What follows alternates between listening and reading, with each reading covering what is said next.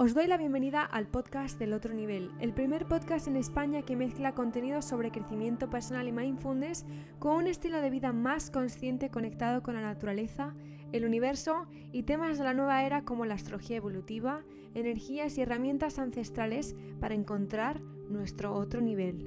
Yo soy María y te doy la bienvenida a casa.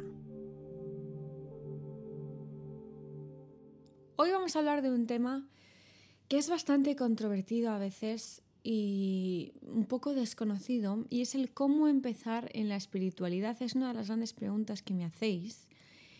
Y es que siempre el ser humano tendemos a buscar una metodología, intentamos buscar una manera de conseguir algo que está en nuestro exterior. Y el cómo empezar en la espiritualidad no es que haya unas bases sobre eh, si haces esto eres espiritual, si no haces esto no lo eres, por eso a mí me gusta más la libertad de la espiritualidad mucho más que la libertad de la religión, porque ya sabes que a mí las reglas no me gustan mucho. Nací en una familia em, a la que adoro, pero que es muy diferente a mí y al final no seguí ninguna de sus reglas y al final he hecho un poco lo que he querido siempre. Es decir, que siempre apuesto por mi libertad y por lo tanto, para mí la espiritualidad me daba cierta Em, libertad y otra visión sobre qué hay en mi interior que la religión no es que la haya practicado porque nunca la he practicado, sí que es cierto que tengo colegios eh, católicos, he hecho la comunión, pero desde muy pequeña sí me, he separado de eso. De hecho, yo iba a la iglesia y yo decía, pero es que esto no va conmigo. Y se lo decía a mis padres y se quedó ahí la cosa. Pero claro, cuando la pregunta es, ¿cómo hago para empezar a ser espiritual? ¿Cómo puedo empezar en este mundillo? Y me encanta porque en España se le llama ese mundillo y sí que es una manera muy graciosa de explicar qué es este mundo de la espiritualidad porque el ser espiritual no es hacer ciertas cosas en concreto y por lo tanto ya eres espiritual. Es simplemente ir más allá de la conciencia en la que los humanos, la mayoría de los humanos viven y es un poco vivir consciente. Obviamente en la espiritualidad siempre eh, se trata de temas que hay algo más allá, que hay algo más de lo que no podemos ver ahora, pero hay algo más allá. Y esto no implica que haya un dios o que haya cientos de dioses o que no haya ningún dios. Es un poco una creencia que también se basa la mayoría de las veces en una experiencia que has vivido antes y por lo tanto es cuando tú empiezas a ser espiritual. Eso es como yo empecé a creer que mi antiguo sistema de creencias, que era no creer absolutamente nada, es decir, somos humanos, vivimos, cagamos, meamos, nos morimos y ya está. Y que no tiene nada, ningún sentido, simplemente que somos eh, simples células y simples maravillosas máquinas de crear y pensar cosas porque eso es lo que yo creía antes, hasta que la vida me fue mostrando ciertas puertas, ciertas cosas que yo dije que aquí había algo más. Y esto no me refiero a que haya fantasmas, ser espiritual no implica creer en fantasmas, ser espiritual no implica hacer yoga y meditar. Eh, ser espiritual es simplemente conocerte a ti misma y a ti mismo de una manera especial y saber que no estás jugando solo o sola en este juego que es la vida. Ese sería el resumen más básico de lo que es la espiritualidad y tras hablar con mucha gente espiritual de diferentes ramas, eh, todos hemos llegado, las personas con las que yo conozco, obviamente no todo el mundo, las personas que yo conozco, siempre llegamos a esa conclusión y saber que somos seres individuales viviendo y jugando en un juego en el que todos estamos metidos y en el que no solo estamos nosotros metidos en esta Em, dimensión en lo que nosotros vemos en este 3D, sino que hay más cosas que la vida te va a ir mostrando y que esas cosas no son casualidades, sino que todo pasa por algo y todo te viene a enseñar una lección. Y obviamente cuando entras en ese mecanismo de, ah, vale, la gente se cree que ser espiritual es meditar tres horas al día ir a yoga, después ponerte eh, cuatro canciones de chakras y después ponerte los inciensos y después creer en piedras y después... No.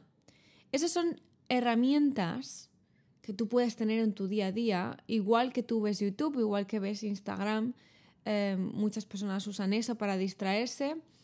Eh, es una manera de conocerte a ti misma, es decir, por una parte usando esas, esas herramientas, pasas tiempo contigo misma, pero un tiempo que es válido y que no te saca de ti, sino que te lleva hacia ti. Esa sería también la explicación de todas esas herramientas. Si alguien te dice que es espiritual porque hace yoga, algo va mal ahí. Algo va mal. Si alguien te dice que es espiritual porque pone incienso en su casa, mm, pregunta más qué está pasando dentro de esa persona. A mí no me gusta definir la espiritualidad en ningún tipo porque creo que cada uno vive su vida como quiere. Eh, vivo sin reglas, la mayoría, las únicas reglas que vivo son las que me dicta mi pasaporte y mi país cuando tengo que pagar ciertas cosas, no pagar cosas, sí pagar cosas, eh, tengo que hacer esto, tengo que hacer lo otro. Es decir, esas son las únicas reglas que tengo forzosamente que seguir si no quiero tener problemas. El resto de normas a mí no me sirven. Por eso, repito, me gustó esa parte de la espiritualidad. En el momento en el que la espiritualidad, alguien espiritual me dice y se hace llamar gurú y me dice, tienes que hacer esto para, ahí es cuando yo escapo y me voy. Por supuesto, hay muchísimas herramientas. A mí la que más me gusta es la astrología evolutiva. No tiene nada que ver con horóscopos. Repito, no tiene nada que ver con predecir el futuro, repito, es una em, astrología evolutiva que la usamos para conocer la esencia de tu alma, lo que has venido a en cuanto a karma, etc. Y todo eso es un sistema de, de pensamiento, de creencias, que por supuesto si no crees en él, a ti no te sirve.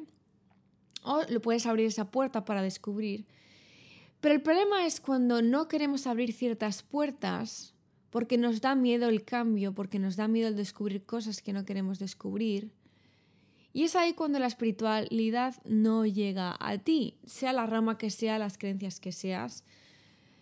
Es, son puertas que se abren a través de las herramientas que tenemos delante de nosotros. Y esa, yo, por ejemplo, son las herramientas que muestro en la plataforma, porque no hay una respuesta a cómo empieza a ser espiritual. Casi siempre es la vida mostrándote el camino hacia esa, ese sistema de creencias. Por cosas que te van pasando, tú te das cuenta de que eso, jolines, es imposible que haya pasado eso. Eh, no encuentro una explicación, pero lo he sentido. Y es ahí cuando vamos abriendo esa conciencia y vamos viendo, vale, no lo puedo probar, pero es que lo he sentido.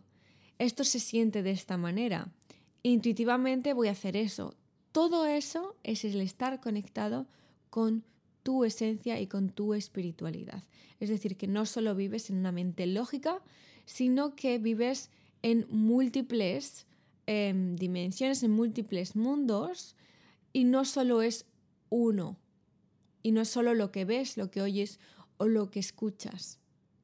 Es el ir una puerta más allá de lo que se nos presenta. Y sobre todo, como ya dije en el podcast anterior, vivimos una sociedad en la que es mucho más fácil creer en lo que simplemente vemos, en lo que se nos muestra. Pero claro, a mí me hace mucha gracia que la gente crea mucho más en ciertos periódicos, en ciertos noticieros, como digo yo, y en ciertas noticias que se ve claramente que están pagadas por empresas X, eh, ciertas noticias están pagadas por empresas privadas X, es muy gracioso para mí que se crea mucho más en esta sociedad, en esta sociedad de Occidente, que se crea más en esas cosas que en el que se crea en nuestra propia intuición. A mí eso es algo que me explota la cabeza.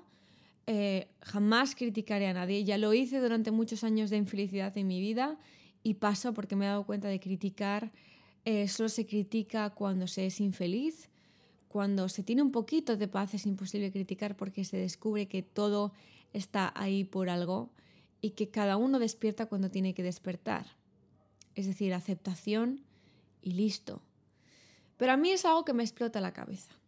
Yo digo, ¿cómo es posible que nos creamos que, por ejemplo, yo hace unos años la mayor empresa química, em, no sé quién compró a quién, pero va, imaginaros dos partes. La mayor empresa química que crea pesticidas con la mayor empresa farmacéutica. Una u otra compró a la otra. No sé quién exactamente compró a quién, pero imaginaros que la empresa que produce tus enfermedades, tus dolores de cabeza, tus dolores en musculares, que sería la, la, empresa química, es la misma empresa que te vende las aspirinas, las cremas de dolor muscular, etcétera, etcétera. Y todo esto es una información que no se sabe o que si se sabe no se, les da igual a esas personas. Nos da igual a la mayoría de la sociedad. Es como, pues mira, pues qué pena. Pero vivimos con eso. Y se cree menos que hay alguien tapando esas noticias. O sea, se cree mucho más... Eh, es que claro, es que cada vez que intento explicar esto, a mí me explota la cabeza. Porque yo digo, yo me imagino no vivir consciente, que yo además una de las noticias que más me despertaron fue esta noticia, que me la dieron en un viaje que hicimos, y yo dije, vamos a ver, ¿cómo es posible que esto exista? Que nadie sepa esto. Y que cuando intentamos despertar las conciencias, la gente sigue estando en su casa comiendo sus palomitas, viendo su Netflix, que adoro y que yo también hago. Pero es más fácil creer que no pasa nada con eso que conectar con nuestra intuición. Y cuando pasan esos temas de intuición, el ser humano no se lo cree. En fin, esto es una mezcla de temas, que yo son ejemplos siempre que pongo, pero para mí el tema de la conciencia no implica solo ser media mental, porque para nada. Para mí el tema de vivir consciente es vivir consciente con nosotros mismos, el dejar de echar mierda al resto, cuando nosotros tenemos que mirar a nosotros mismos y ver qué está pasando. El dejar de depender de otras personas para poder conectar con nosotros y ver que no necesitamos a nadie, pero que vivimos en sociedad y que no podemos ser tampoco egoístas porque todos hemos venido a ayudarnos los unos a los otros. Es decir, una conciencia por la que por donde podemos empezar a ser más espirituales si ese es tu objetivo. Si no te gustan las etiquetas, simplemente sé tú mismo y disfruta de tu vida. Pero para mí, más que vivir en una vida espiritual, yo es vivir más una vida consciente. Y simplemente, repito, Vivir consciente es saber lo que estamos haciendo y saber la verdad. Saber tu verdad. Por ejemplo, saber que si estás comprando un bote de chocolate que usan lo peor de lo peor, que destruyen todos los bosques y junglas del mundo mundial para crear ese bote de chocolate, de crema de chocolate. Saber que si un día comes esa crema de chocolate, saber que eso es malo para ti y para el medio ambiente. La estás comiendo, sí, todo el mundo que haga lo que quiera, pero saber qué hay detrás de eso. Eso es vivir consciente. Obviamente luego tú eliges si decides vivir en una vida consciente, pero al menos saber lo que está pasando. Y eso es lo mismo que pasa con nuestras emociones, que a mí me gusta usar mucho más una vida consciente para lidiar con mis emociones, lidiar, lidiar con mi mente, lidiar con mi alma y lidiar con mi interior, porque es la única manera en la que vamos a poder vivir conscientes en el exterior. Así que cuando yo digo, me digo a mí misma, vale, estoy sintiendo esto, esta persona me ha dicho esta cosa y a mí me molesta. ¿Por qué me molesta? Me siento con mi, con mi pensamiento, con mi sentimiento, veo que esa persona no lo está haciendo aposta ni adrede y que está lidiando con sus cosas, pero que también tengo que defenderme, etcétera, etcétera, etcétera. No de primeras echar el fuego como yo solía hacer para ti. No, esa no es una respuesta. Tenemos que ser eh, seres humanos que hemos vivido a vivir en sociedad, pese a quien le pese, hemos venido a vivir en sociedad. Y os lo digo yo, que la que más sufre con esta sociedad de las personas que más, hombre, esto es broma, pero a mí me cuesta mucho vivir en sociedad, a mí me gustaría mucho vivir en una cueva y de vez en cuando salir, hacer mis eventos, mis retiros, mis, mis podcasts y de nuevo volver a la cueva. Pero obviamente estos últimos años he aprendido que no puede ser así, porque hemos, puesto, hemos sido puestos aquí. Tengo un problema con el inglés, os lo juro, que el hablar 24 horas el inglés mm, me estoy perdiendo el español. Si hemos eh, vivido aquí durante millones de años y hemos venido aquí por algo, como yo creo, obviamente hemos venido aquí en sociedad. Así que lo primero podríamos entendernos a nosotros, después entender a la sociedad y después volver a aprender a vivir en esta sociedad. Porque creo que muchas personas se les olvida, están solo centrados en hacer dinero, hacer dinero y conseguir esto y conseguir lo otro, e ir aquí, ir allá. Y se nos olvida lo más básico que es aprender a vivir en esta sociedad para poder vivir más conscientes de lo que está pasando en nosotros, en el resto y en el planeta. Y esto hay personas que se, no mezclemos espiritualidad con vivir sostenible, no tiene nada que ver. La espiritualidad, obviamente, la mayoría de las personas que viven de una manera consciente, viven de una manera consciente en todo, es decir, que si saben que si esa crema de chocolate es mala para ellos y para el medio ambiente, ya no lo usan más. Pero eso sería el segundo paso de decidir vivir una vida consciente.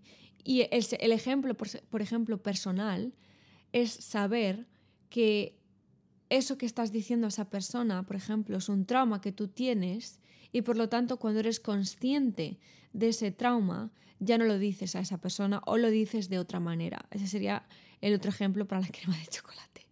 Es decir, cómo empezar a ser espiritual es, para mí, cómo empezar a vivir una vida consciente y descubriendo nuestra verdad. Y por eso para mí el 2020 tanto en la escuela online eh, como en los retiros, como en todo, el 2020 va a ser de cómo conectar con nuestra intuición, porque es hora de conectar con nuestra verdad.